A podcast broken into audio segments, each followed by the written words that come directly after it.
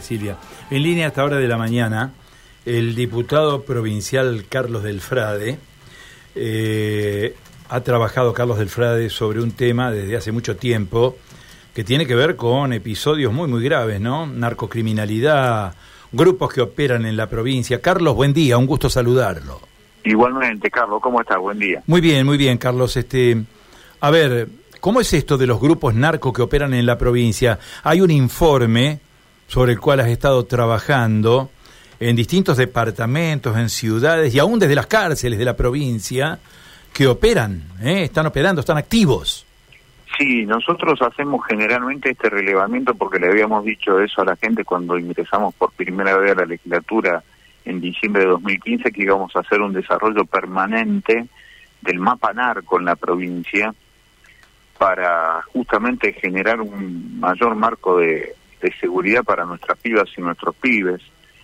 Y hemos, hemos, hemos hecho un libro por cada año en relación a esto y ahora, como siempre hacemos, presentamos a fines de este año 2022 un informe recorriendo todo lo que tiene que ver con la información periodística, la información judicial, la información de la Procuraduría Nacional contra el Narcotráfico, los informes del Observatorio de Seguridad de la provincia, que dicho sea de paso están muy atrasados ahora en la información, y hemos configurado lo siguiente, un mapa en donde en 11 departamentos de la provincia de Santa Fe hay por lo menos, por lo menos, 90 bandas que son generalmente narcopoliciales, con el apoyo de nichos corruptos de la Fuerza de Seguridad.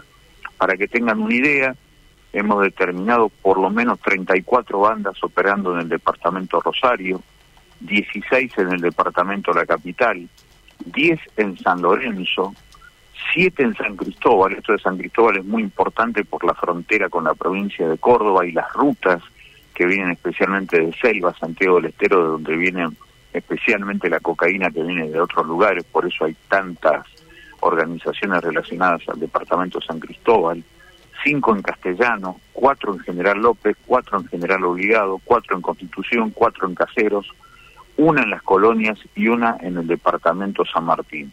Esto es absolutamente provisorio, pero marca la necesidad, como siempre decimos nosotros, de un acuerdo político de verdad y definitivo, eliminar los nichos de corrupción de las fuerzas de seguridad, cortar el lavado de dinero, abortar el tráfico de armas que hace imposible que hoy haya mayor tranquilidad en los barrios, fundamentalmente triplicar el presupuesto en trabajo, educación, cultura, alegría y deporte para poner en los barrios en donde lo único que hay armas y drogas. Esto es lo que hoy acabamos de presentar y tiene estas particularidades, están los nombres de las bandas por departamento, está también un pedido de informe sobre la exoneración de policías desde la época de Reutemann a la época de Perotti, incluyendo también la de Lichiv.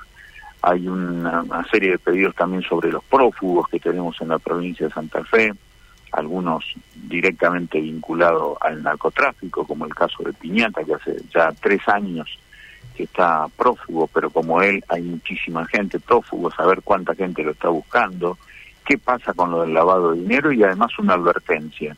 Empieza a aparecer ya desde hace años, pero este año 2022 lo confirmó, las huellas tremendas de la organización criminal más poderosa hoy, por lo menos de América del Sur, que es el llamado Primer Comando Civil, que es la organización que surgió en 1993 en las cárceles brasileñas de San Pablo y que hoy está manejando parte de todo el tráfico de, contenedores que pasan por el sistema troncal de ríos Paraguay-Paraná. Esto es realmente muy preocupante porque estamos en presencia de una regionalización criminal de lo que pasa con el narcotráfico y lo que también se demuestra es el fracaso absoluto del envío de más y más fuerzas de seguridad nacionales que no han hecho absolutamente nada por controlar el narcotráfico, sino llenar las cárceles de consumidoras y consumidores. Eh, Carlos, uno se pregunta de cara a estas revelaciones que estás haciendo si mm, las autoridades competentes, tanto en el ámbito de la justicia como en el ámbito de los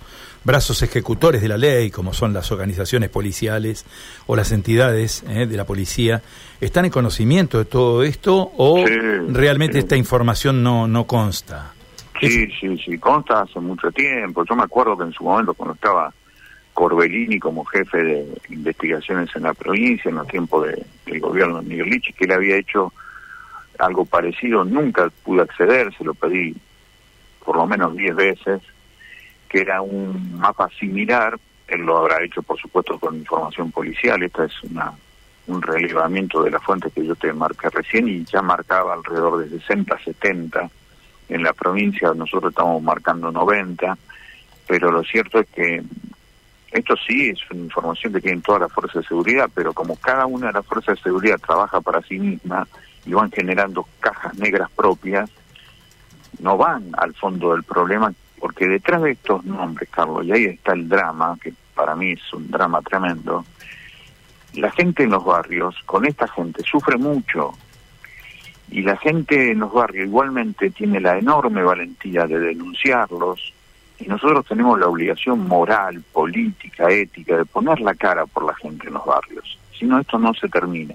Por eso hacemos este informe, por eso necesitamos que se difunda y que se presione para que dejemos de discutir pavadas y algún día trabajemos en serio sobre lo que está pasando en los barrios.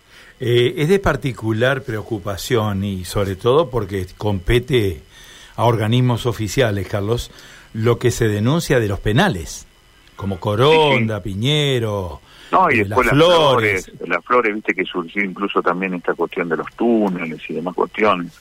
Lo que pasa es que las cárceles están atiborradas, hacinadas, porque se han llenado las cárceles con muchísimos pedidos de prisión preventiva y la prisión preventiva en muchos casos está muy bien aplicado, y me imagino que el juez que lo dictamina también fundamenta cada uno de ellos, pero realmente muchas veces eso genera que en las cárceles más rápidamente crezca el delito. Es al revés de lo que uno pensaba. Por eso son imposibles los controles, por eso es más fácil la corrupción de los integrantes del servicio penitenciario, muchas veces también por miedo, porque hay muchas organizaciones criminales que muestran fotos de los familiares del personal del servicio penitenciario para amenazarlos y para que dejen entrar desde teléfonos a cualquier otra cosa en determinados pabellones. Así que este es el panorama real. Y esta realidad, si uno la esconde, si uno no la discute, termine haciendo que el problema sea cada vez mayor. E insisto, y el problema mayor se sufre especialmente en los barrios de Santa Fe y Rosario. Claro.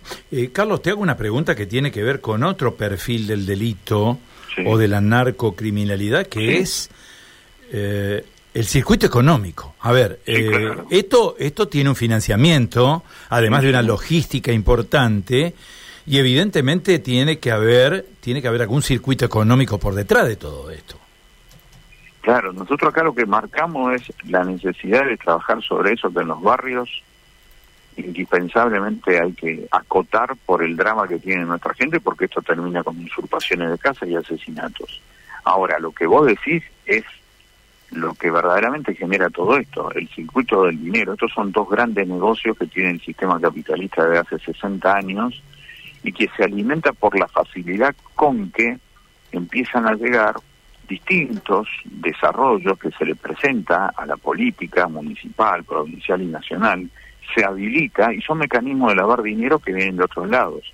En la provincia de Santa Fe el desarrollo inmobiliario ha generado monstruos. Yo digo que esto es la fábrica de Frankenstein y como en el mito de Frankenstein, Frankenstein se vuelve contra el creador. Si vos habilitás muchos desarrollos inmobiliarios y después resulta que la gente no vive ahí, sino que pasan años con departamentos vacíos, estás ante una fenomenal operación de lavado de dinero. Y eso tiene que ver con la resignación de la política frente a la necesidad de generar una especie de libertad para el desarrollo económico que termina siendo lo que lava el dinero de todo esto. Y ni hablemos de los grandes cargamentos que pasan de largo y dejan las obras, y por esas obras vienen la matanza, que son las toneladas de cocaína que pasan por el río Paraná, como lo ha dicho el gobierno paraguayo hace tres meses atrás. Así que efectivamente, esto es de arriba hacia abajo y desde los nichos de corrupción del Estado hacia afuera. Por eso siempre definimos al narcotráfico tal como se originó en la provincia y en la Argentina, con un cargamento de 200 kilos en un negocio de la dictadura de Bolivia con la dictadura argentina el 24 de abril de 1978. El narcotráfico es un negocio paraestatal, ilegal desde adentro del Estado y además multinacional. Pensar que en una época nos ocupábamos de Colombia, ¿no? Eh... Sí, Colombia hoy es una realidad totalmente diferente a la nuestra nuestra realidad, como siempre les decía Carlitos, esto tiene más que ver con lo que pasó en Brasil, en San Pablo, porque San Pablo era también una ciudad obrera, industrial, era el primer centro obrero industrial de América Latina, el segundo era Rosario, y la desarticulación de ambos generó el crecimiento del narcotráfico. Hoy eso está internacionalizado, está regionalizado, e insisto, por permisos que se dan para actividades económicas legales que da la política tradicional, no con mala intención, al revés, pero con mucha resignación, con mucho mirar para otro lado, que termina generando esto que digo, fábrica de Frankenstein, Frankenstein se vuelve contra el creador y acá tenemos el problema. ¿El pedido de informe está ingresado ya, Carlos? Sí, sí, recién lo acabamos de ingresar. Muy bien. Eh, como siempre, eh, te agradezco tu atención, tu tiempo eh, de informarnos de todo esto que nos deja realmente asombrados, ¿no? Uno no, no, no para del asombro, aún a las sabiendas de que esto existe, pero cuando uno observa las raíces y, las, y los sustentos que tiene en lo logístico y en lo económico, no deja agarrarse la cabeza, ¿no? Así es, Carlos, así es. El tema es que lo tenemos que hacer, especialmente yo creo nosotros como fuerzas políticas minoritarias tenemos la obligación de cuestionar a las fuerzas políticas mayoritarias con el afán que vuelvan a enamorarse de la idea de que la política está para transformar, no para gerenciar, porque cuando gerencias, insisto, vas pariendo en que se vuelvan en tu contra. Carlos, muchísimas gracias, te dejamos saludos cordiales. ¿eh? Un abrazo, hasta cualquier momento. Adiós. Carlos del Frade, diputado del Frente Social y Popular, charlando con nosotros de esto, ¿no? Acaba de presentarlo, lo termina de...